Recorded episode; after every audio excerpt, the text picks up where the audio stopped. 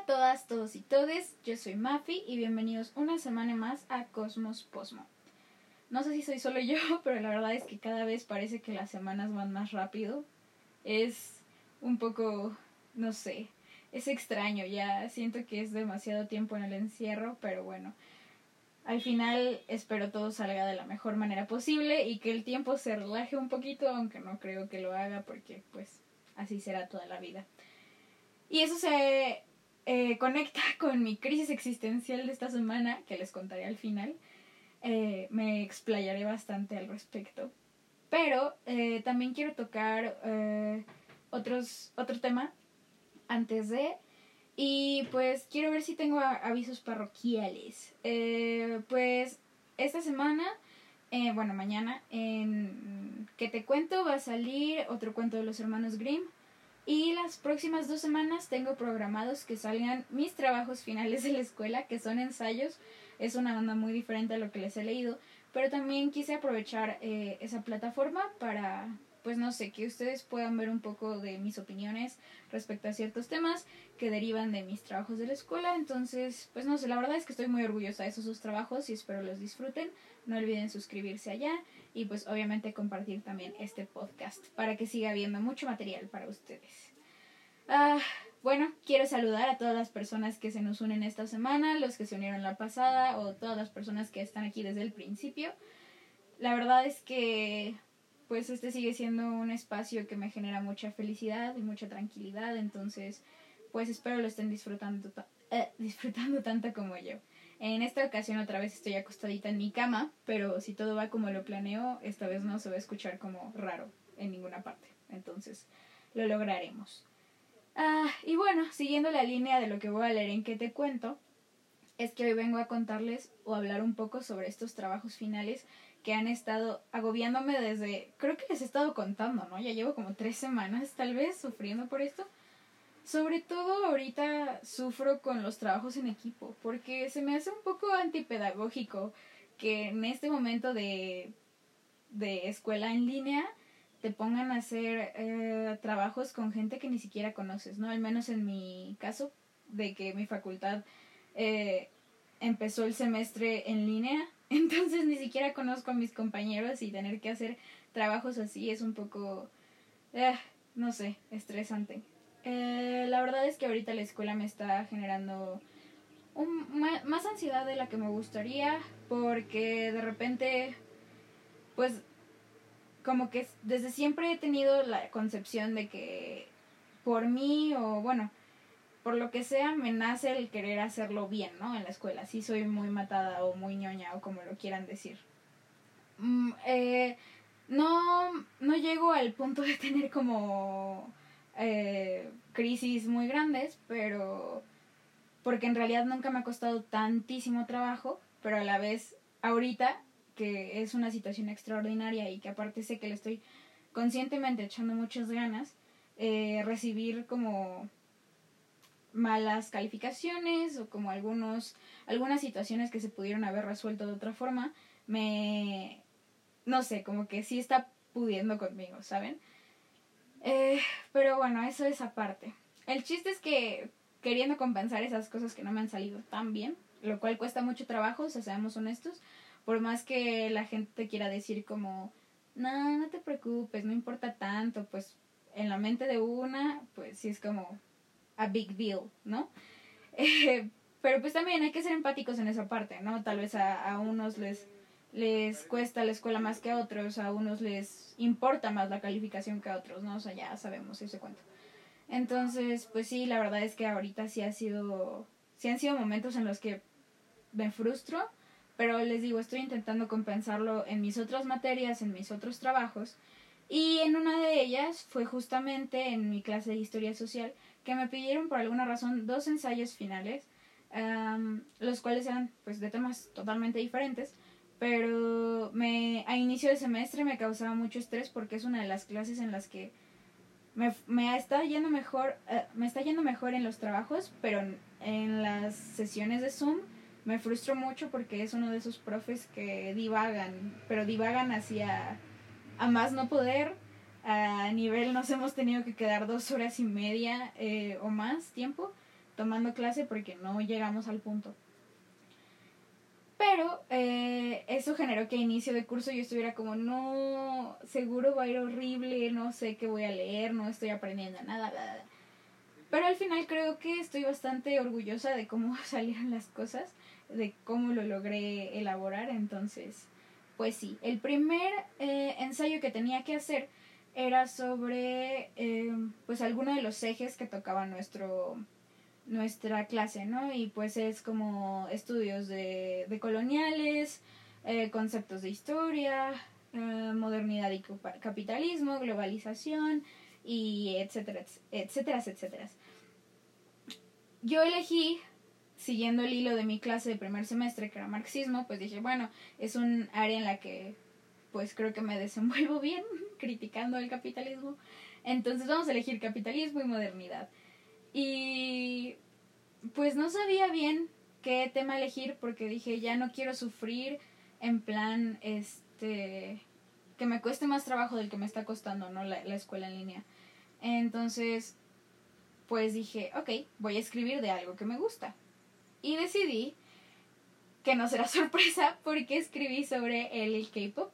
El K-Pop como eh, un tipo de herramienta utilizada por el capitalismo y la modernidad. Pero antes de contarles específicamente de, de esta ocasión, eh, pues vamos a regresar un poquito para contarles mi historia con la escritura. La verdad es que pues antes en la prepa y en la secundaria sí había hecho como ciertos trabajos de este estilo. Eh, bueno, o sea, ensayos, pero nunca habían sido totalmente eh, como conscientes ¿saben? Nunca le había puesto en realidad las ganas. Siempre era casi casi de ya, por favor, quítenme esto de encima. Preferiría estar escribiendo muchas otras cosas. Porque justo, me gusta mucho escribir. En, de hecho, en el momento en el que tenía que estar entregando esas cosas, pues yo preferiría, yo prefería estar escribiendo fanfics, ¿saben? Entonces como que lo que menos quería hacer era escribir cosas académicas. Pero pues obviamente llegué a la universidad, entré a mi carrera y pues mi carrera es básicamente leer y escribir todo el tiempo. Entonces pues no tuve más remedio. Y en primer semestre, justamente, tuve mi clase de marxismo y la forma de evaluación era entregar tres ensayos, uno por unidad. Y la extensión era bastante grande, ¿no? Eran como, bueno, eran 12 cuartillas. Pero de todas formas era muy complicado para mí. O sea, a mí me, me imponían bastante porque era, bueno, tienes que meter esto, esto y esto y esto y tu super bibliografía y no sé qué. Y aparte eran ya temas más eh, políticos, filosóficos, entonces yo estaba así como, oh, ¿podré con esto? Pero al final, en realidad me fue muy bien.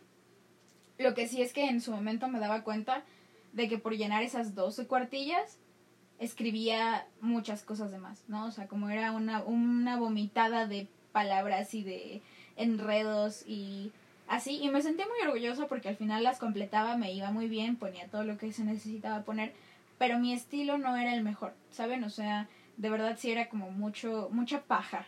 Y creo que justo también como estudiante de ciencias sociales que tiene que leer a señores de hace 100 años que escribían con mucha paja, eh, sé que uno puede hacer cosas mejores o cosas igual de buenas con mucha menos cantidad de palabras, ¿no? Entonces ahí fue cuando me empecé a dar cuenta que igual y quería cambiar un poco la forma en la que escribía aparte yo entraba en conflicto muy fuerte porque porque tenía no sé todo el, todo el bloque toda la unidad para escribir ese ensayo no pero lo dejaba siempre hasta el final. Y claro era más complicado porque seguía teniendo clases seguía viendo nuevos temas y así. Y ya tenía que estar escribiendo el ensayo de la unidad anterior no entonces era como ah", y entrabas en crisis. Pero eh, pero la verdad es que sí, lo, lo postergaba lo más que podía, lo más que podía, y entonces ya me tenían ahí dos días antes tal vez, así como de, oh no, tengo que terminar, y escribiendo así a más no poder, y no dejando al texto respirar, ¿no? Y eso era algo que mencionó mi profe, que, que yo, yo actualmente digo, wow, qué hombre tan sabio es. Ok, tienes que escribirlo, dejarlo reposar unos días o unas muchas horas, y después regresar y poder verlo con nuevos ojos para editarlo y ya estar contento con el resultado, ¿no? Pero el chiste es que yo decía, eh, Nel, yo no necesito eso, lo voy a hacer un día antes, lo voy a entregar. Y me, y me daba mucha risa porque todos entrábamos en crisis en esos momentos, como buenos estudiantes de primer semestre. Y llegábamos así corriendo a... Me tocó ver a mis amigos una vez, donde yo ya tenía impreso mi, mi ensayo, lo estaba entregando y llegaban como media hora tarde al salón de clases corriendo, así derrapando, porque acababan de terminar el ensayo en la hora anterior y acababan de imprimirlo, ¿no? Entonces, a ese nivel estaba nuestra procrastinación, a esos niveles. Eh, pero la verdad es que me di cuenta que escribirlos, o más bien la satisfacción que sentía al terminar los trabajos era muy grande. Y pues yo era más que feliz de estarle anunciando a todo el mundo como, ja, ¿quién quiere leerlo, no? Em, y bueno, la verdad es que le tengo mucho cariño a esos ensayos, pero sabía que estaba haciendo el proceso muy terriblemente mal, porque pues lo estaba sufriendo más de lo que lo estaba gozando, ¿saben? Eh, y en esta en este semestre pues tuve que entregar muchos controles de lectura, tuve que hacer muchas cosas, pero en realidad un ensayo, así, ensayo de ese calibre, fue hasta esta ocasión, ¿no? Entonces, después de decir como, ok, si en este momento tengo un poco más de apertura para elegir un tema, quiero escribir sobre algo que me guste, sobre algo que neta me mueva y me, me, me impulse a escribir, ¿no? Y pues bueno, obviamente como saben, como ahora solo les hablo de eso, pues fue la mejor elección haberlo escrito sobre K-Pop. Eh, fue muy fácil para mí el, el escribirlo. Y mm, aparte, una de las lecturas que venían en, en nuestra bibliografía de curso era el concepto de historia de Bolívar Echeverría. Y pues Bolívar Echeverría... Eh, siendo un erudito en la academia y es era un hombre, un señor muy muy muy inteligente, escribía muy padre, la verdad. Habla sobre cómo em, durante toda la historia de la humanidad, pues la manera en la que construimos nuestra percepción del mundo es justamente la historia, ¿no? La historia que nos cuentan en la escuela, la historia que nos cuentan nuestros papás, la, la tele, lo que sea, y que toda esa historia genera un pelaje, ¿no? Como si fuera un perrito. Y el pelaje se ve súper bonito, súper sano, súper fuerte, brilloso. Y entonces pues dices, ay, pues está súper bien, ¿no? ¿no? ¿no? necesitas moverle nada porque pues se ve a toda madre. Pero de repente si cepillas el pelo a contrapelo, al revés, puedes ver cómo está la piel de lastimada, todas las cosas feas que esconde debajo de sí mismo. Y justo así escribe el cómo está diseñada la historia, ¿no? La historia hegemónica, la historia de los dominantes. Y a mí me gustó desde el primer momento, porque ni siquiera me lo explicó este maestro con el que tomé clases en línea, sino mi profe de marxismo. Eh, y lo habló tan bonito que yo dije, wow, me conecto mucho con ese con esa idea, ¿no? O sea, sí, siempre se habla de las mismas cosas, siempre se cuentan las mismas cosas, en lugar de darle justo esa voz a diferentes realidades o, o experiencias, ¿no? Entonces, eh, sé que ahorita, para este momento, el K-Pop es bastante comercial, es bastante conocido, pero de todas formas, como lo expliqué en mi ensayo, dije como, ok, si piensas en música, vas a pensar en pop, ¿no? En Taylor Swift, en Justin Bieber, en Nicki Minaj, no sé. Eh, si te pones a pensar, pues los Beatles, eh, los Rolling Stones, ¿no? Pero de todas formas no sales de Estados Unidos y el Reino Unido. Entonces voltearle un poco a lo que se cuenta normalmente es ver otro tipo de música. Y entonces dije como, jaja, de aquí soy. Y esa fue mi justificación para utilizar como esas citas y así. Y así decidí hablar sobre el K-Pop. Em, dentro del ensayo intenté tocar varios temas pero pues tenía poca extensión, ¿saben? O sea, como cuando podía explayarme me dieron una extensión muy chiquita y en los que yo no quiero explayarme tanto pues me piden más, ¿no? Eh, tenía cinco cuartillas y hablé sobre eh, la historia de la música, bueno, la, el surgimiento de la música pop, eh, como todo este proceso que tienen que pasar los idols como trainees, eh, el cómo entre Corea del Norte y Corea del Sur pues se utiliza el K-pop como símbolo de buena voluntad o cómo se logra hacer una cuerda política con la con la música. Y la verdad es que pues ya sabía, ¿no? Ya, ya sabía mucho de la toxicidad del medio, de el fanatismo o todo, pero pues obviamente escribirlo como que te pega un poquito más, ¿no? Y creo que me gusta saber que por más que me encante ese mundo, pues también hay que estar conscientes, ¿no? De, de las cosas feas que, que ocurren detrás de, de él mismo. Pero se me hizo un trabajo súper interesante y al momento en el que estaba escribiendo como, bueno, buscando mi bibliografía y así, me di cuenta que hay mucha gente que ha dedicado sus tesis de licenciatura a hablar sobre la música eh, coreana.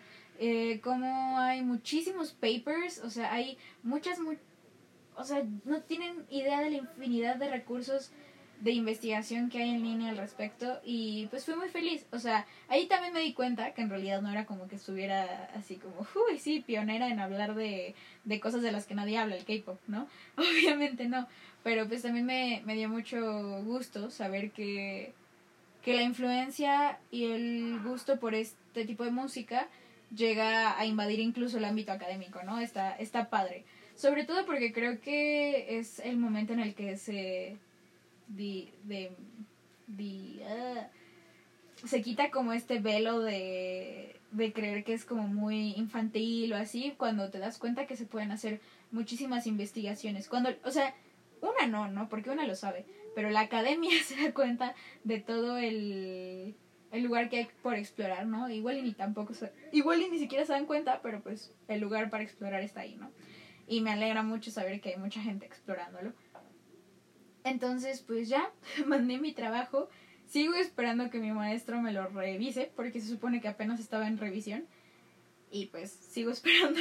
Ahí les contaré cómo me va. Pero la verdad es que estoy muy tranquila con el resultado y espero me, me salga muy bien. Aquí el proceso, o mi, ya hablándolo técnicamente, creo que logré quitar paja, mucha, mucha paja, o sea, quedó creo que muy, muy bien en ese sentido pero me topé usando mucho las palabras, la jerga académica, ¿no? La jerga sociológica. Y dije como, ay, o sea, sí está chido, ¿no? Pero la verdad es que em, no me gusta. O sea, si de por sí en las... Eh, cuando quieres hablar de otra persona sobre tu carrera, siento que cuando empiezas a echar las jergas sí es como como de, oye, o sea, chill, no, no, no, no estamos en un salón de clases como para que me hables así. Y es la verdad, o sea, se podría simplificar todo el mundo académico a algo tan, tan digerible, tan apreciable, tan bonito, que cuando te pones a hablar de esa forma, lo único que siento que se intenta hacer es poner como más barreras entre la, la, la gente y el conocimiento, ¿saben? Eh, entonces me topé usando todavía la jerga sociológica y dije como, ay, pero bueno, ¿no? O sea, dije, está bien, vamos a hacerlo mejor la próxima vez. Esta vez me sorprendí muchísimo porque lo terminé en un día, o sea, en, en un día lo había terminado de redactar, descansé el resto del día, al día siguiente me desperté, lo edité y lo mandé. Y fue como de, nunca antes visto, esto es increíble. Yo estaba muy feliz, yo estaba muy feliz con el resultado. Y creo que, bueno, aparte de que esta se supone que eran mis tres semanas de vacaciones, eh, y la verdad es que pues no tenía mucho que hacer durante el día porque no tenía mis clases, seguro hubiera sido diferente durante las clases en línea. Eh, la verdad es que sí, ya dije, entre más lo postergue, como que ya, ya había pasado por esa sensación de estrés, ¿no? Entonces dije, entre más lo postergue me voy a volver a sentir mal, no voy a poder estar viendo películas, o los Run BTS, o hay muchas cosas por hacer. Y si no lo acabo de una vez, pues voy a estar sufriendo, ¿no? Aparte quiero que me lo revisen, no quiero sacarme la calificación, o sea, como que me hice todo mi plan, todos mis por qué debería de hacerlo antes, y dije como, ok, lo empezaré a hacer. Me pasaba también mucho con mis ensayos anteriores, que lo que hacía primero era poner el título. Y después me quedaba en blanco. o sea, y aparte después de dos horas de estar intentando pensar un buen título, ¿no? Ahora sé que lo mejor sería ponerle el título al final. Aunque todavía no estoy muy acostumbrada a eso, sigo intentando ponerlo al principio, pero, pero la verdad es que sí dicen que es mucho más sencillo hacerlo al final. Pero también algo que me di cuenta es que me costaba mucho, mucho trabajo lidiar con las introducciones. O sea, las introducciones se me hacían como la cosa... Siempre es muy complicado empezar a escribir, sobre todo cuando está como la página realmente en blanco. Pero aparte era como de... ok, pero ¿cómo puedo empezar a hablar de este tema en una introducción, ¿no? O sea, ¿cuál es, cómo amablemente metes a alguien en este tema, ¿no? Eh, y me costó mucho trabajo. En esa parte sí dije como, ay, no, cada, eh, cada letra la sufrí. Pero ya cuando llegaba al desarrollo, todo se fue como rapidísimo. Otra cosa es que notaba que en todos mis ensayos, al menos de marxismo, como que terminé, mi conclusión sonaba igual. Mi conclusión en los tres trabajos era como, vivamos de forma crítica, sí, hagamos a Marx orgullosos. Y dije como, ya estoy harta de que todas mis, mis o sea, quiero que mis eh, conclusiones sean como inspiradoras, pero a la vez dije como ya estoy harta de que suenen a lo mismo, ¿no? Entonces en la conclusión también, la verdad es que con la del K-Pop no sabía cómo acabarlo, no sabía, o sea, de verdad no me entraba en la cabeza cómo podía yo cerrar ese tema. Entonces, lo que hice un poco fue dejarlo medio al aire, o sea, como que casi casi que parecería que me faltó un último párrafo, pero pues es lo mejor que pude hacer. Entonces aquí, o sea, si no se han dado cuenta, les estoy contando un poco esto, pero también les estoy dando un poco de tips. Tips que nadie pidió de Mafi parte 1. No, pero creo que está padre escuchar como los procesos creativos de otras personas, porque muchas veces te das cuenta que hay cosas que tú no has intentado, que puedes intentar. Entonces, no sé, a mí me hubiera, a mí ya del pasado me, le hubiera gustado escuchar esto, entonces pues ojalá les sirva a alguno de ustedes. Um, pero justamente, eh, lo, lo que me di cuenta que me movió mucho más rápido, lo que me hizo buscar las cosas exactamente que necesitaba, o sea, que me ahorró muchísimo tiempo, fue el escribir un outline, ¿no? Y escuchaba, por ejemplo, a mis amigas de letras inglesas diciendo, a Gina específicamente, porque pues es mi única amiga de letras inglesas, hola Gina, te amo. Eh, escuchaba a Gina decir como, tengo que escribir mi critical comment y tengo que escribir un outline y no sé qué. Y yo como, pues yo me salto ese paso. Y esta vez dije como, ok, a ver, ¿cómo le puedo hacer? O sea, ni siquiera lo pensé en vamos a hacer un outline. Fue como, ok, ¿qué quiero decir? Y entonces me pregunté, ¿qué es el K-Pop? ¿Qué es la música? No sé qué. Entonces empecé a ordenar las preguntas como quería ir contestándolas, ¿no? O sea, cuáles eran las preguntas como de introducción, las que me ayudarían a desarrollarlo y pues mi conclusión, ¿no? Y con eso me di cuenta que avancé súper rápido, porque iba contestando cada una de las preguntas, después las borraba y quedaba ya escrito el ensayo. Entonces, la verdad es que me iluminé. nunca, nunca, nunca. Como que en mi afán de ahorrar tiempo, perdía más tiempo, ¿no? O sea, con la página en blanco. Entonces, sí les recomiendo mucho, y me recomiendo mucho a mí yo del futuro, el decir como que, ¿qué quiero decir? ¿Qué quiero contestar? ¿Qué preguntas voy a, voy a contestar con este texto, ¿no? Eh, ya actualmente disfruto mucho citar en APA, eh, lo cual es muy, no sé, muy raro, porque sí me gustaría hacerlo ya de memoria, pero de todas formas ya tengo como mis pestañitas ahí de confianza para poder em, citar más rápido. Pero también me sentí también eh, justamente muy orgullosa porque es la primera vez que cito, pero ajá, o sea, como siento que estoy ya citando bien, ¿saben? Eh, entonces, pues sí, eh, me, creo que encontré que mi formato preferido es el de cita indirecta, cuando puedo como para parafrasear y nada más decir de quién saqué la idea general. Se me hace, no sé, creo que fue la que más me acomodó y me gustó mucho. Pero les digo, al final cuando ya vi que en un solo día la había terminado de redactar, dije, épico. Lo mejor es que estuve escuchando K-pop mientras lo eh, mientras lo escribía entonces llegué a la conclusión, después de mi segundo texto terminado en un día, que el K-Pop de verdad me, me inspira muchísimo y eso está bien padre. Entonces, escuchándolo y aparte escribiendo al respecto, wow. La verdad sí les recomiendo que si tienen la oportunidad de escoger un tema, neta sea algo que los tenga así en el hoyo como yo. Porque lo único que vas a hacer es, pues supongo que hacerte lo más llevadero. Y ahorita en estos tiempos de escuela en línea, yo creo que es lo mejor que podemos hacer. Em, entonces les digo, lo terminé, lo mandé, fui feliz y descansé un día. y luego al día siguiente dije como, ok, tengo que empezar a leer La Peste. Porque se supone que tenía que empezar a leer La Peste para mi siguiente trabajo. Porque para mi segundo eh, ensayo final me pidieron que problematizara las pandemias, ¿no? Y dije como, ay, O sea, sí, problematizar, pero problematizar en general se me hace algo muy abstracto, ¿no? Quiero enfocarme en algo en específico. ¿Qué de las pandemias me llama la atención, no?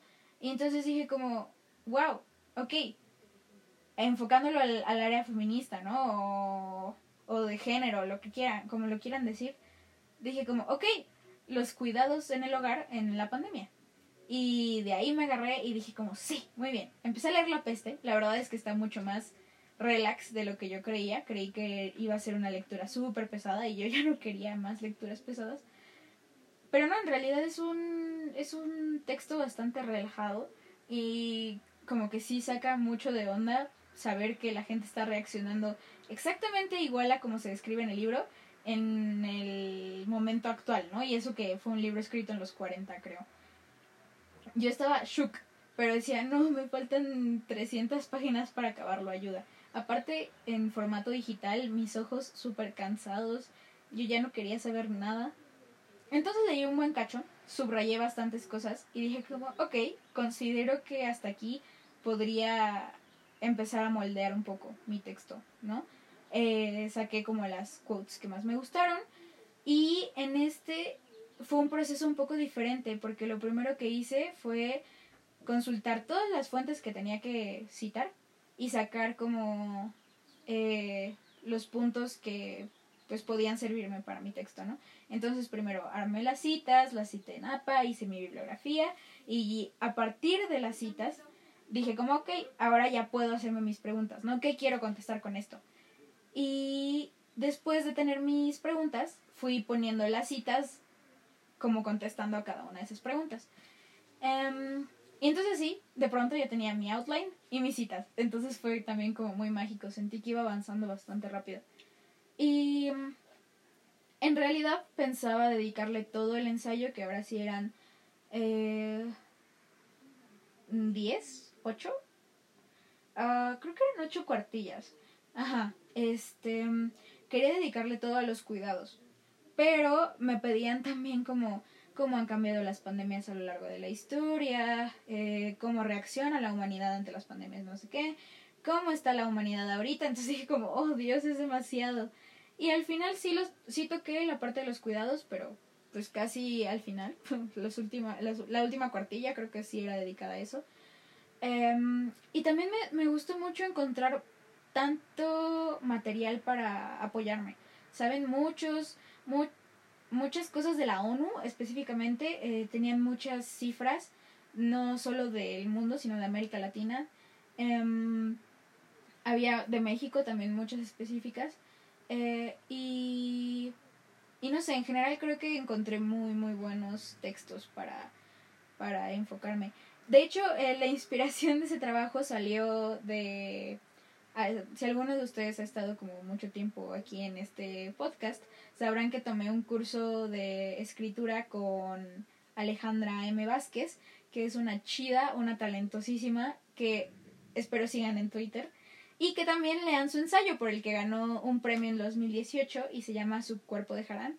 Y justamente es un ensayo dedicado a los cuidados y a el papel que tiene la mujer en, en todo este aspecto de cuidar no solo a su familia, sino casi casi que a toda la sociedad. Entonces ahí fue cuando dije, uh, ese tema es increíble. Entonces, pues justo mi ensayo se abre con una cita de del libro de, bueno, del ensayo de Ale. Y bueno, les voy a dejar el link en, en Twitter. El chiste es que, pues yo estaba muy contenta con el resultado. Eh, esta vez sí me acordé de no usar jerga, lo escribí súper simplificado, y hablé de muchas cosas, ¿no? Desde el origen etimológico de pandemia hasta eh, los bueno, qué es un coronavirus, la primera pandemia de la historia, cómo, por qué es diferente la pandemia actual, entonces incluso toqué el tema del Black Lives Matter. Eh, y al final, pues sí pude desarrollarme más en los cuidados. Y la verdad es que dije, wow, creo que es el ensayo más completo que he hecho, pero o sea, no que me dieran unos puntos a cumplir, sino me dijeron, bueno, tienes que problematizar y hablar de los cambios que ha habido a lo largo de la historia. Y yo sentí que lo complementé bastante bien y que salió algo muy chido. Y les digo, sobre todo algo muy simple de leer. porque creo que sí debería de ser una meta para todas y todos nosotros que escribimos para la escuela o como, en, o como trabajo o como pasatiempo, el, el hacer ese conocimiento eh, pues accesible a todos los que podamos, ¿no? Entonces dije como, sí, no sé, de verdad me sentí tan orgullosa cuando acabé eso. Y también fue bastante rápido, fue en un día. Entonces, eh, pues en realidad les tengo esos, esas recomendaciones de yo hablando sobre cómo escribí estos ensayos. Pero sí quería justamente mencionar como algunos, algunas recomendaciones porque sé que es, les digo, es algo muy complicado adentrarse en el proceso de escritura académica, ¿no? Eh, también creo que varía mucho nuestra experiencia dependiendo de los profesores que tengamos, ¿no? Si nos piden justo que haya más jerga que, que otra cosa, pues uno no puede evitar tener que hacerlo así, ¿no? Pero, pero cuando tenemos hasta cierto punto esta libertad, creo que está padre darnos chance de, de cambiar un poco esas reglas que nos han dicho hasta ahora respecto a la escritura. Sobre todo también porque, al menos para mí, como les digo, llevo muchos años sabiendo que me gusta escribir, lo he dejado, al menos la creación literaria como larga. De repente escribo poemas, ¿no? Bueno, escribí ahorita ya tampoco, pero sé que es un tipo de catarsis para muchas y muchos. Y, y que también el que la escuela nos pida que lo hagamos muchas veces convierte este pasatiempo, este, esta cosa que nos hace felices en algo que hacemos por obligación, de mala gana, terriblemente mal, y así, ¿no? Y está bien, pero también si podemos, o si yo puedo darles algunos tips de basados en mi experiencia que puedan hacerles la vida un poco más llevadera en ese aspecto, pues estoy más que feliz de poder hacerlo, ¿no? Mm, y pues esos son un poco los tips que tengo para ustedes. Ah, la verdad es que pues sí lo resumiría en sí hagan su, su outline, su, su borrador de preguntas, porque por más que queramos ahorrar tiempo, muchas veces lo estamos justamente perdiendo por, por no querer hacerlo eh, pasito a pasito. Eh, sí les recomiendo que se pongan música que los inspire, al menos les digo a mí como que me sirvió mucho y ni siquiera me di cuenta. Lo que sí es que para mí es muy complicado escuchar canciones que me sé, ¿no? O sea, en español o en inglés es mucho más complicado y como no sé coreano, pues fue como, oh, increíble, no podía cantar en realidad o estar poniendo mucha atención a lo que decían. Eh, y eso te hace estar como de buenas, pero no distrayéndote o no escribiendo cosas que no querías escribir en el teclado. Em, también, eh, pues, utilicé el Google Academics para buscar eh, mi información. Eh, chequen, chequen todo lo que puedan.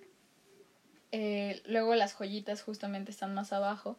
Sé que muchos de ustedes tienen como más tips para buscar fuentes. Entonces si los tienen, los rolan y yo los comparto con el mundo. Pero, pero sí, yo creo que eso, que estén cómodos en un lugar, o sea, después de un rato si duelen las pompis, párense y den una vuelta. Pero... Pero sí, háganse un espacio, háganse un tecito, o sea, de verdad es, es cuestión de verlo como una oportunidad de crear algo, no un, no un castigo, ¿no? Y eso es lo malo, creo, del sistema educativo, que también con la lectura, en lugar de fomentarla en plan, es algo que te puede hacer feliz, es algo que, que te puede apapachar el alma, termina haciéndose una obligación que a muchos pues los termina generando este esta aprensión a, a, la lectura, ¿no? A, no querer volver a, agarrar un libro en su vida.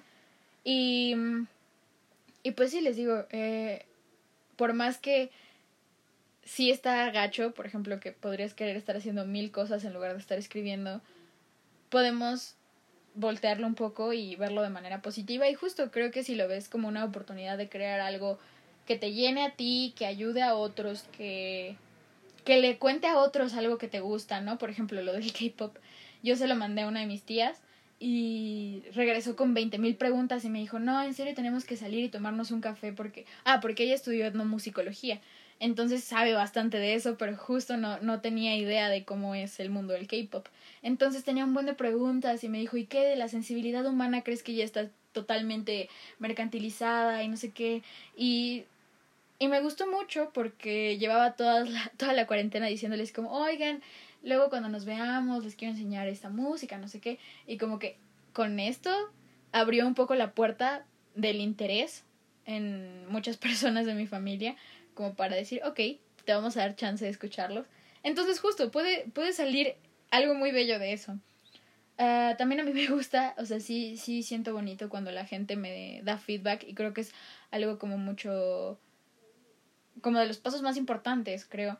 Y sí da mucho miedo y sí da mucha pena justo que, que te lean, porque al final, ya sea académico, personal o como sea, creo que es una parte de ti, ¿no? O sea, perdón por tanto eso sea, em, al momento en el que tú plasmas la forma en la que ves la vida en la hoja, alguien está entrando un poco en ti, ¿no? Entonces, sí es complicado, sí no puedes ir enseñándosela a todo el mundo tal vez, pero sí les recomiendo que tengan un buen amigo dos, su mamá, sus hermanos, que al, a, la, a quien le puedan decir como, ¿sabes qué? Me ayudas leyendo esto y que te puedan dar justo la, la retroalimentación que necesites.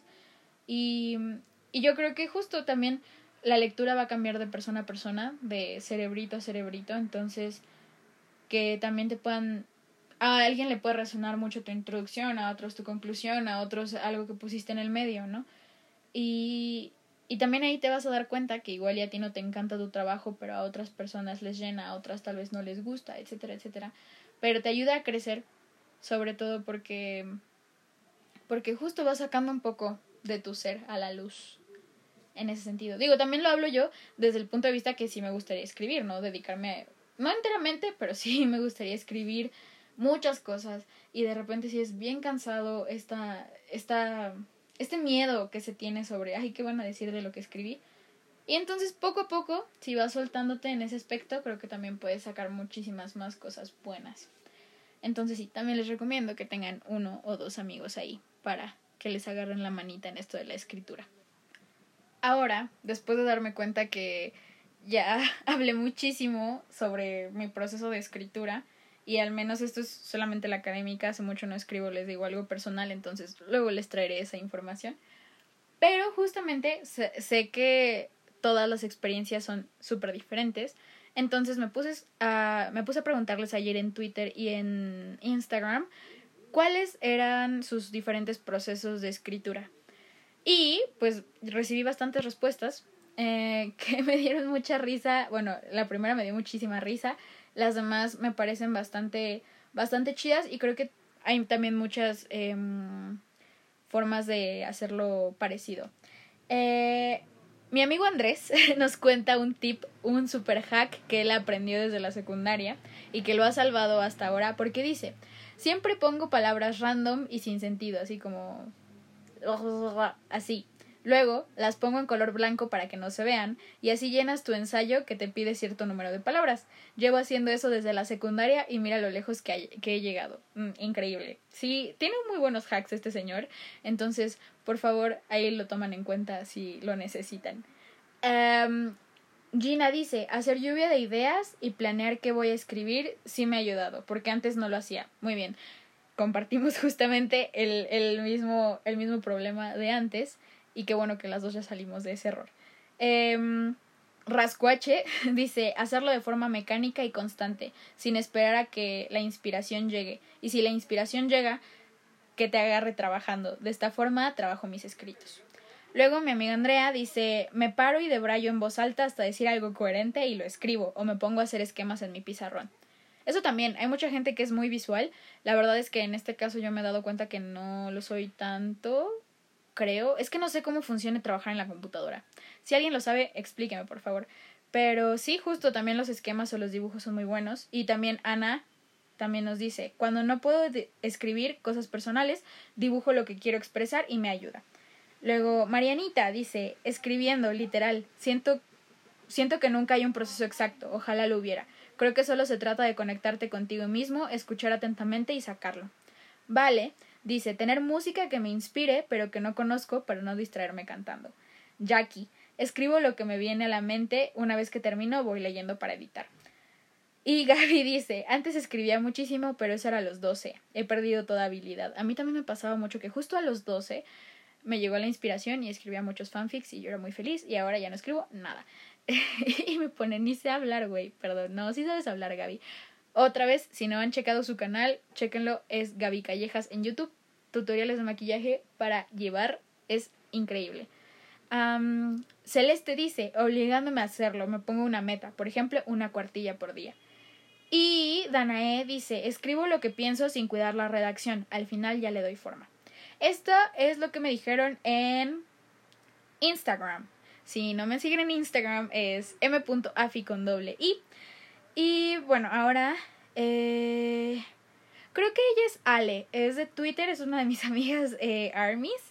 Bueno, de mis mutuals armies, porque todavía no somos amigas, porque me da mucha pena. Amigas armies, si, si nos seguimos y así seamos amigas, no sé cómo iniciar conversación.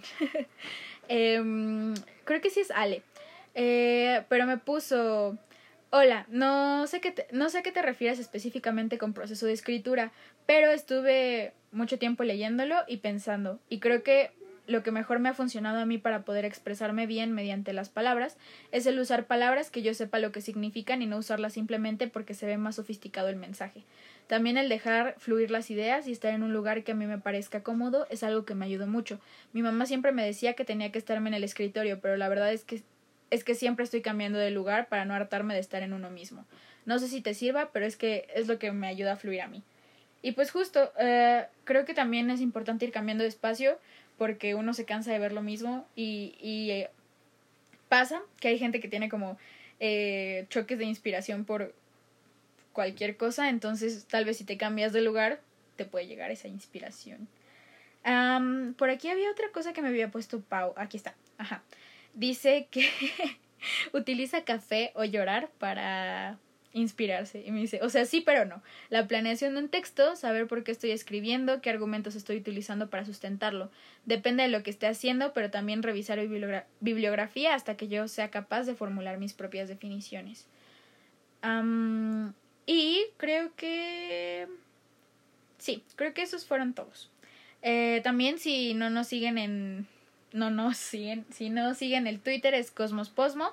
Ahí también eh, eh, les hago las preguntas por si me gustan contestar por ahí también. Ah, y Gali, Gali, perdóname Gali, casi te dejo sin contestar. A las dos Galis. aquí está. Gali me dice, no me esfuerzo, ah, porque Gali, por ejemplo, habla desde, creo también, desde su forma de escritura un poco más libre, no tanto académica, porque ella escribe eh, en general. eh, y me pone, no me esfuerzo en escribir per se. Tengo la suerte de que muchas cosas y hasta las más pequeñas me inspiran muy rápido y me dan ideas. Sin embargo, creo súper importante leer al mismo tiempo que escribes, porque es como escuchar música si estás estudiando música. No sé si me explico.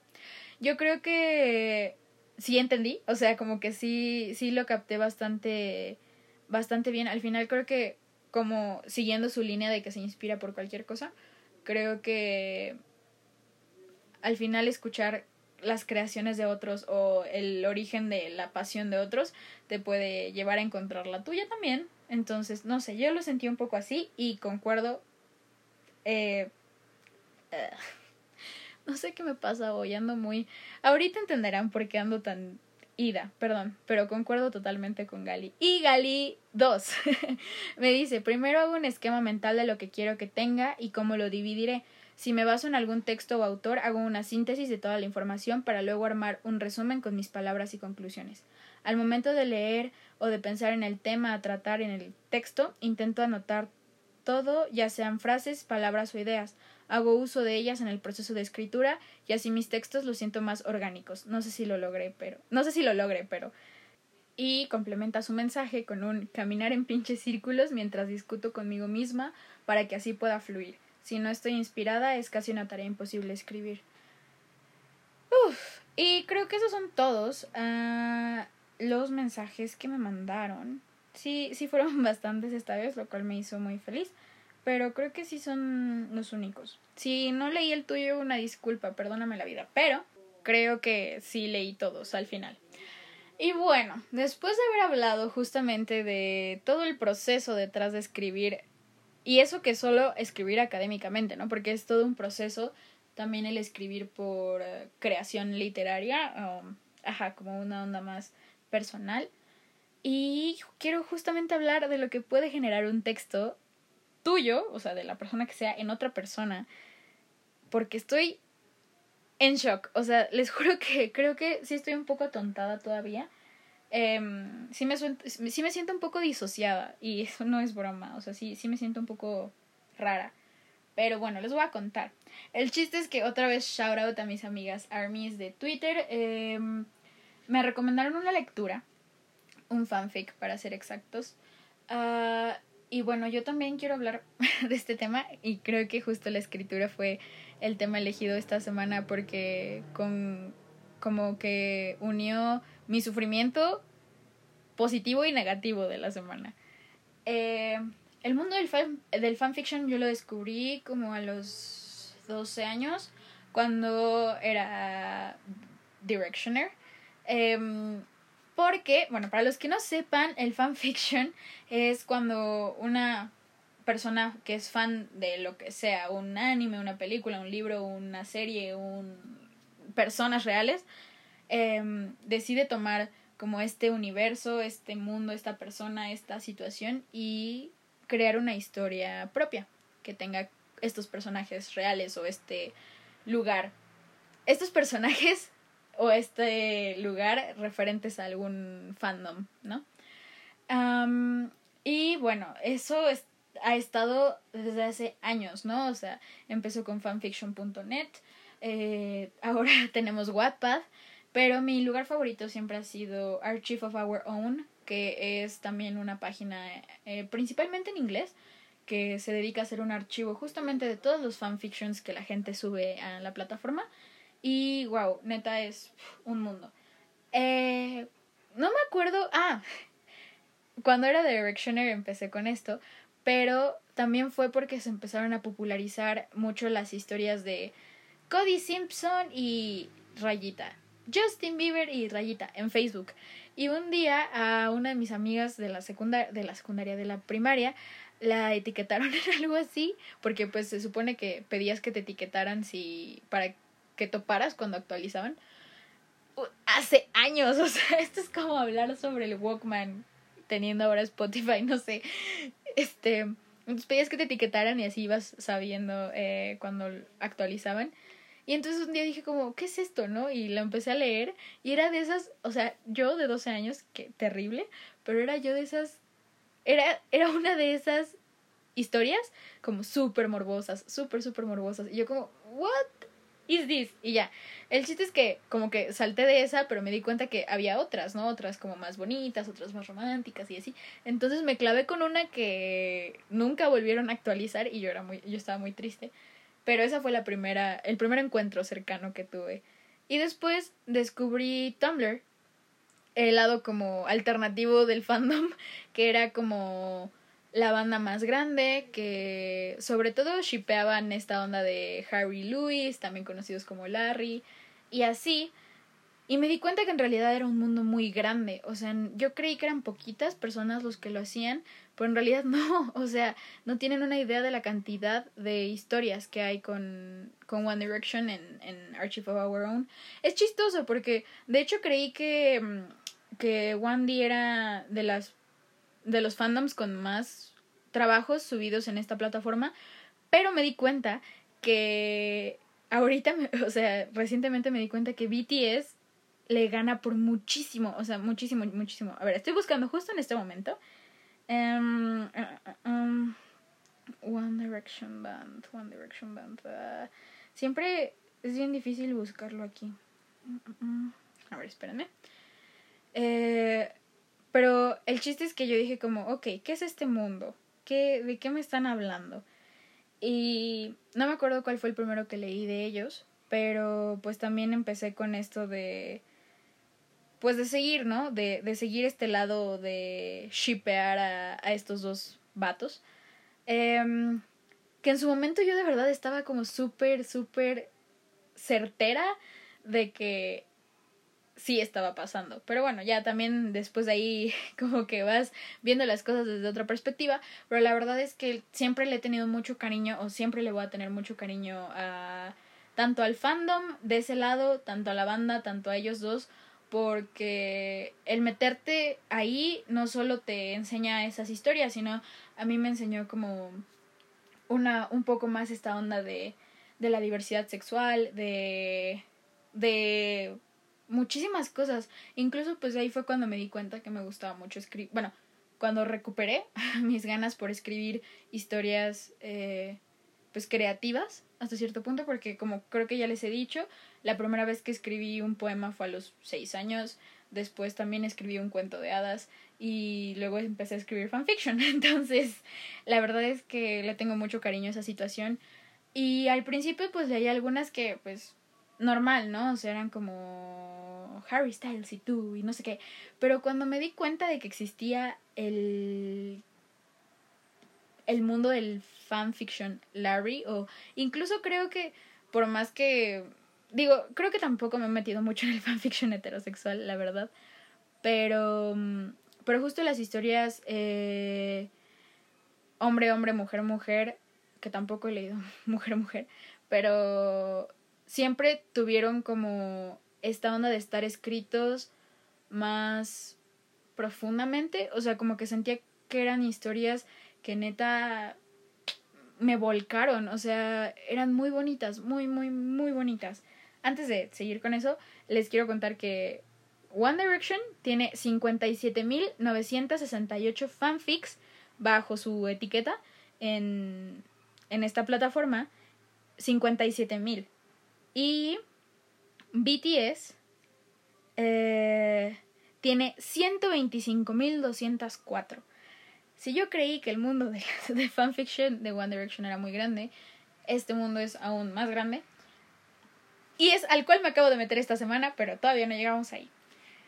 el chiste es que son historias de verdad tan bellas que justo era el momento de mi vida en el que yo devoraba libros, ¿no? O sea, era como esa época que todos tuvimos de leer 50 libros en un año, cosa que a mí sí me pasó, solo uno, pero pero todas las fue como también leer puros libros románticos cortos durante un periodo de tiempo y llegó un punto en el que ya todos se me hacían muy clichés, ¿no? O sea, como que sí me gustaban, sí se me hacían muy bonitos y todo, pero no había algo que me llenara, ¿no? Como los primeros libros que leía que no los podía soltar, que los necesitaba terminar, o sea, no había nada que yo sintiera así. Y de repente en este mundo empezaron a salir unas historias que yo dije, ¿a quién se le ocurrió, no? Y me encanta cuando hay como choques entre otras historias, por ejemplo, uno de mis favoritos se llama The Death of July y es una adaptación de Harry Lewis como el Capitán América y el Soldado del Invierno. Y estaba, o sea, la descripción de la torre Avengers, los uniformes, la historia pasada del, del, del Soldado del Invierno, lo, el traumatismo psicológico, o sea, todo estaba tan bien hecho que que yo no podía evitar sentir maripositas y angustiarme y sonreír y, y, y de verdad poner mi corazón en, en la historia, ¿no? Em, creo que también es un tema bastante difícil porque también entra como en esta categoría de, de lo friki que la mayoría de la gente piensa respecto a estas cosas. Pero quiero, desde, desde el momento en el que yo consideré estudiar letras inglesas, quería desmitificar como esa parte de que el fanfiction era no, no es un género literario, ¿no? Porque al final, por ejemplo, de hecho ayer me encontré un post en Facebook que decía que la, la Divina Comedia había sido un fanfiction de Dante queriendo agarrar a su autor, deidad favorita, de la mano y que e ir en un paseo y que en realidad es es justo eso, un, un fanfiction, una adaptación de otra obra, o sea, los griegos, los clásicos, muchos de esos podrían ser fanfiction, ¿no? Porque es una adaptación de lo que otros cuentan, de lo que otros hacen o dicen o de lo que existe, es una adaptación. Em, y a mí se me hace un ejercicio muy poderoso, un ejercicio creativo de sentimiento, de... No, yo neta se me hace un mundo lleno de posibilidades, lleno de belleza, lleno de talento y, y que igual y hay gente que los escribe, escribe dos y no vuelve a tocarlos, ¿no? Pero hay gente que he, he leído a autoras de fanfics que actualmente ya publicaron libros. Es, es tan grande la manera en la que puede llegar a inspirar que ni siquiera se los puedo explicar hasta que ustedes pues decidan tal vez entrar a, a ¿no? Y les digo, hay de todo, de cualquier anime, película, libro, serie, lo que a ustedes se les ocurra, ahí va a estar. Entonces podrían darse chance de buscar algo que a ustedes les guste. Eh, y no sé, siempre como que diferencié mucho eh, la onda de las historias de Harry Styles y Rayita, ¿no? Para que tú pusieras tu nombre. Nunca me sentí realmente muy cómoda con esa situación, o sea, como que nunca me pude como meter totalmente en la historia, pero me pasaba que si ya tenía los dos personajes construidos, que en este caso pues eran los miembros de la misma banda, eh, decía como, wow, sí, sí, o sea, como que era más, para mí más fácil, este, el, el conectar, ¿no? Uh, sí hay también, obviamente, todo tiene su lado problemático y sí había algunas cosas que sacaban de onda que sí estaban mal hasta cierto punto, pero también em, creo en este momento, si tampoco están de acuerdo, saben que siempre pueden ir a decirme como mafia, a ver, yo creo esto. ¿Cómo se llama? Creo que el espacio de creación fanfiction es un espacio seguro para los fanáticos, ¿no? Y obviamente, por ejemplo, pasaba con las fanfics de One Direction, que la gente ponía, las autoras ponían al inicio de la, como su disclaimer, al inicio de la historia, y era como, por favor, no lo saques de la burbuja, ¿no? De que estamos creando, la comunidad que está, ¿no? ¿Para qué vas a ir a Twitter a decir, miren lo que escribieron de ustedes, arroba One Direction, ¿no? O sea, como que a mí se me hace un ejercicio totalmente innecesario, porque pues sí hay mucha gente que está consciente que se escribe fanfiction sobre ellos, pero pues una cosa es como saberlo y otra que te estén bombardeando de eso todo el tiempo, porque también creo que sí es eh, em, romper el espacio seguro, ¿no? Al final, eh, sí es un poco más problemático escribirlo con personas reales, porque pues sí puedes cruzar una línea muy delgada y muy eh, borrosa que existe en, en ya como propasarte, ¿no? Pero, pero a mí, a, a, mi parecer, mientras se generara un espacio seguro de respeto tanto a las personas de las que estás escribiendo, tanto el fandom, lo que sea, es una experiencia preciosa. Y también creo que, pues sí, eh, puede ser un personaje inspirado en tu persona o en tu nombre o lo que sea, pero al final va a ser una historia aparte, ¿no? Entonces, eh, sí creo que desde fuera puede verse un poco como curioso, pero creo que más bien no sigue siendo un tema que pocas veces se intenta entender.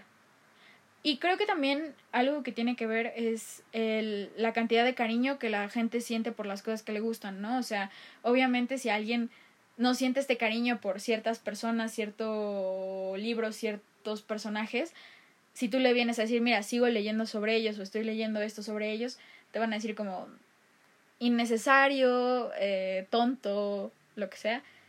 Pero si es alguien que comparte ese, es, es el vínculo contigo, yo creo que es más sencillo de entender. Entonces, em, hablando eh, sobre otros ejemplos de cosas que encontré a lo largo de este este camino de lectura muy intensa de One Direction, encontré también eh, uno que también es de mis favoritos, que es el que siempre menciono cuando les digo, es que hay unas historias preciosas, se llama Things Getting Closer to the Sun o algo así, y es sobre un mundo alternativo donde un universo alterno donde el mundo se va a acabar por una llamarada solar y quedan siete días, ¿no?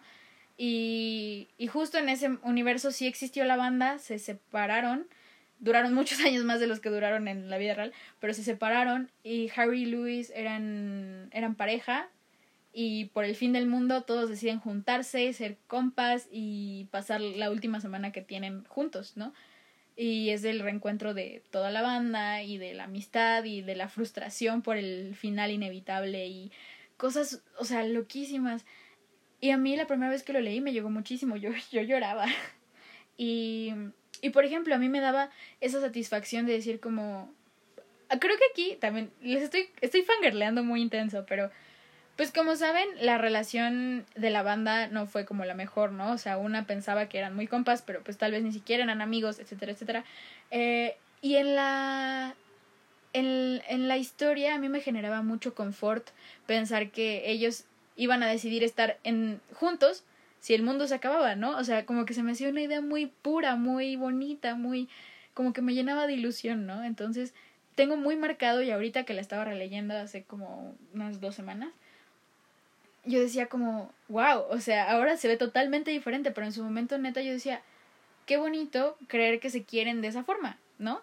Y, y neta la, la manera en la que describen los escenarios, los sentimientos, hay de todo, ¿no? La gente que usa mayúsculas y puntos exactos, la gente que lo escribe en forma de poema, donde hay puras minúsculas. De hecho, por, por un tipo de escritura fanfiction fue que yo dejé de usar las mayúsculas la mayor parte del tiempo Em, y, y así, ¿no? O sea, uno va descubriendo miles de cosas y la gente inspirada en las historias hace posters de películas, hace ediciones, hace dibujos, hace playlists.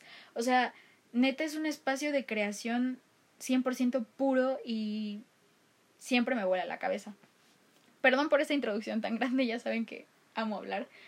Pero bueno, llegando a mi crisis de esta semana, fue que me recomendaron una lectura eh, que fue la primera lectura de BTS que hice en esta corta vida que llevo como fan de BTS. Y hablaban maravillas de esta historia, neta. Yo dije como, ok, tengo que leerla y hoy que no estoy haciendo nada, o sea, antier, dije, eh, hoy es el día, me voy a poner a leerla. Y neta me dijeron como, puede ser un antes y un después en tu vida, o sea, te advierto. Y yo dije como, ok, sí creo posible eso, pero ¿en serio? El chiste es que me puse a leer. Y la historia eh, trata sobre este chico que es... Eh... Uy, esperen, mi perrita entró muy... Oye, hola. ¿Pueden escuchar su ruido? Tal vez sí. Espérenme. Hazte por allá.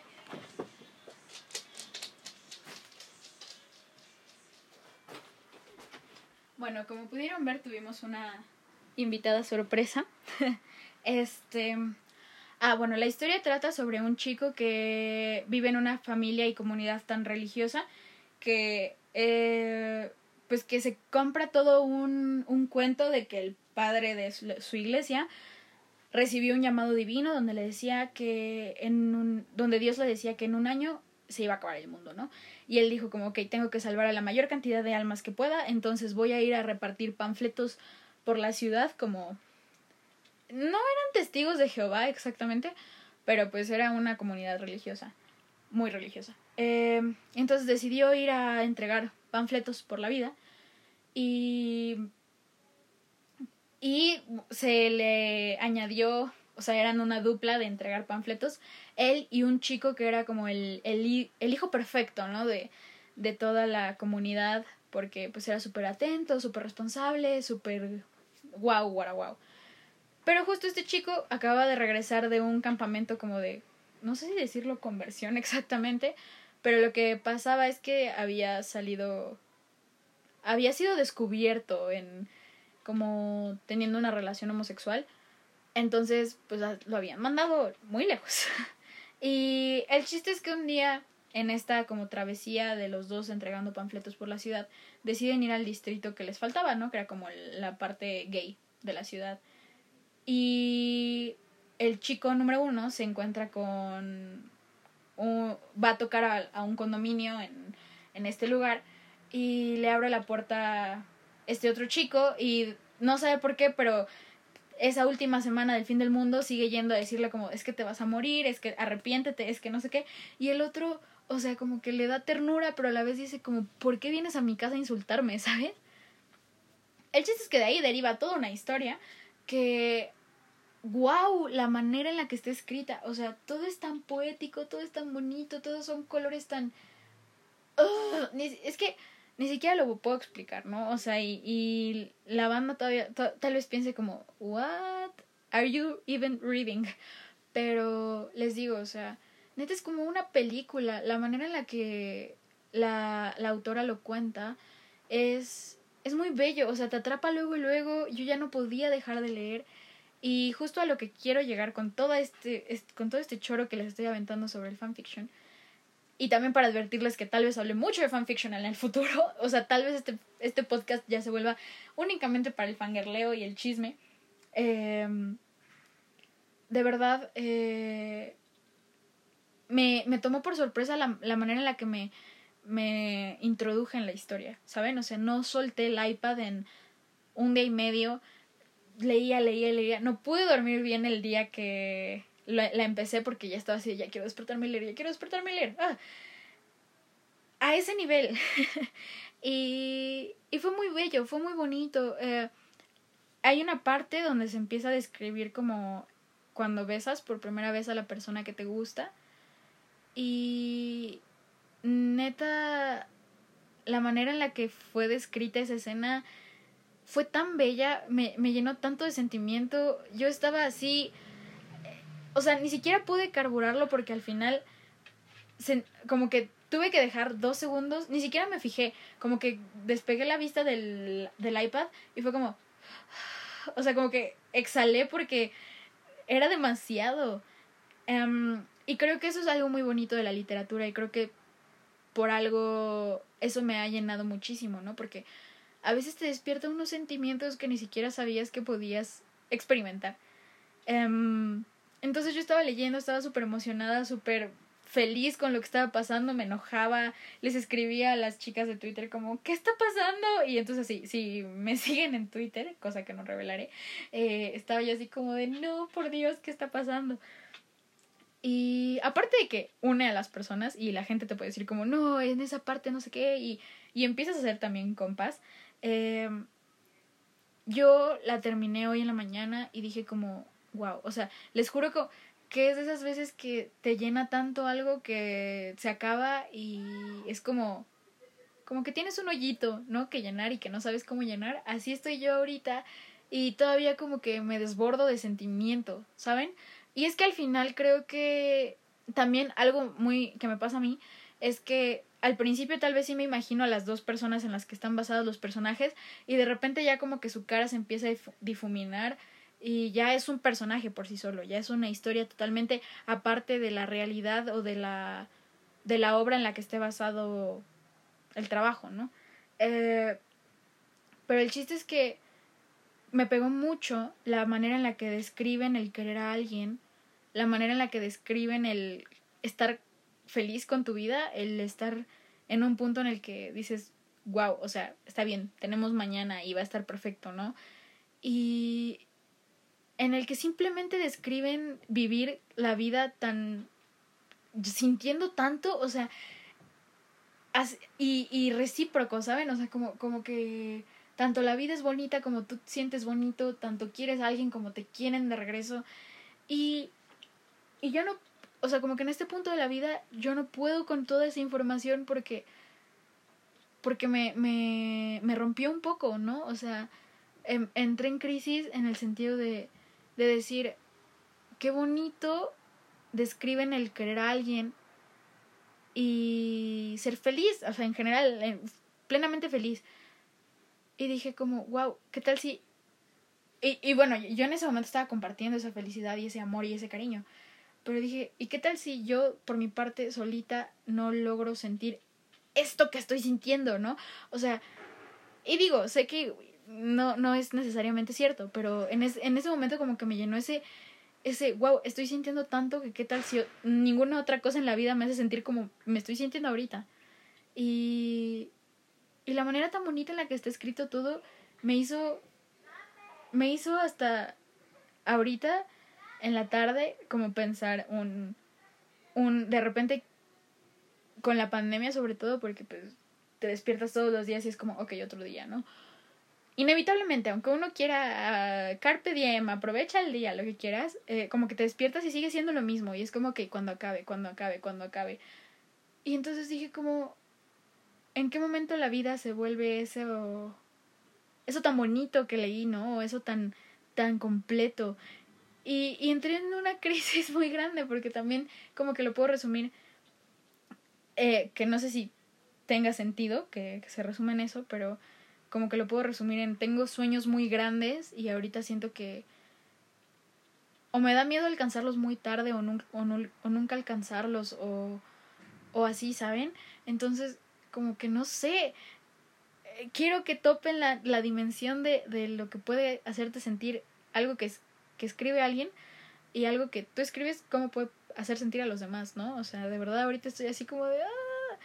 Aparte, esta historia me gustó mucho porque tiene mucho de música disco, de colores, de, de peces neón, o sea, todas esas son cosas que salen, ¿no? en la historia. Y me puse a escuchar la playlist de la autora y hay un, una canción de disco japonesa tan bonita que yo dije como, o sea, ayer yo no podía pensar en otra cosa más que en, ojalá yo algún día esté viviendo en un departamento bonito en, en la ciudad donde tenga que estar, ¿no? Porque tengo ahí mis sueños guajiros. Y poder escuchar esa canción y ya, o sea, simplemente decir como, sí, ¿saben? O sea, me estoy sintiendo justo como quería sentirme en ese momento. Y, y wow, o sea, de verdad no, no sé qué hacer ahora. Porque para empezar, pues ahora tengo otra vez que concentrarme en, en la escuela, ¿no? Y en leer otras cosas y lo que sea. Pero de verdad, como que hace rato sí me dieron ganas de llorar porque me... No sé, o sea, les digo, me llené mucho de sentimiento, de mucha Mm, mucho anhelo de qué, quién sabe, pero yo estaba así como, wow, necesito. Todavía no sé qué sea lo, eso que necesito, lo que entre comillas me falte, o tal vez tengo todo y nada más eh, simplemente me desbordó la, el sentimiento que sentí, que me provocó esta historia. Pero de verdad les recomiendo que, que lean mucho lo que les guste, lo que les llene. O sea, yo como que lo único que quisiera es que la gente de verdad encuentre algo que los haga sentir como yo me sentí leyendo esta historia. Y pues gracias a Gali, que fue la que me, me contó que estaba leyendo. Um, y a Dani y a todas las demás chicas que me estuvieron diciendo como, ay, tú aguanta, vas a llorar más. Y yo, ay, no, ya no puedo. Este... Mm, porque sí, es muy bonito y compartirlo con ellas, aunque todavía no les he contestado los mensajes ni nada, como que saber que hay otras personas sintiendo la misma cantidad de cosas que tú, dices como, wow, o sea, está bonito compartir esto. No sé si hayan llegado a este nivel de crisis existencial o tal vez más grande o tal vez siguen en esa crisis y ya lo leyeron hace tiempo, pero...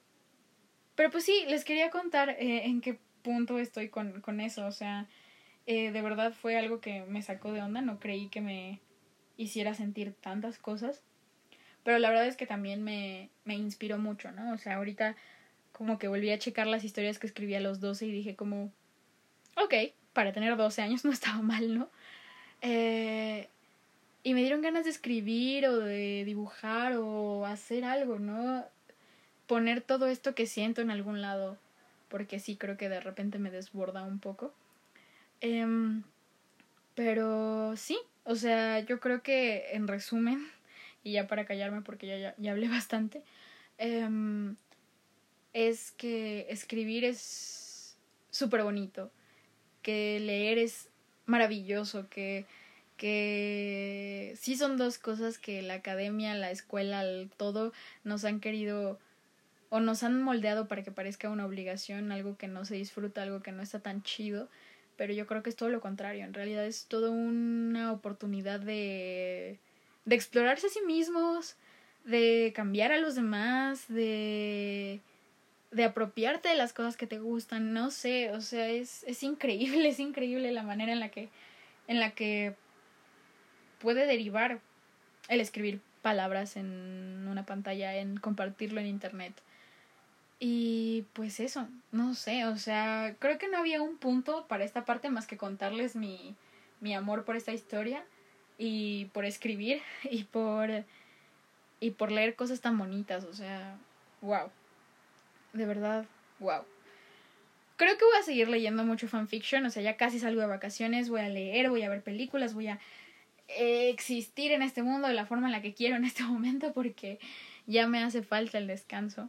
Pero creo que esta fue una muy buena manera de, de inspirarme un poquito, ¿saben? De, de sí romperme porque les digo que no sé si tenga sentido, pero en este momento como que siento que podría estar haciendo tantas cosas y no estoy haciendo mucho porque pues simplemente estoy aquí en mi casa.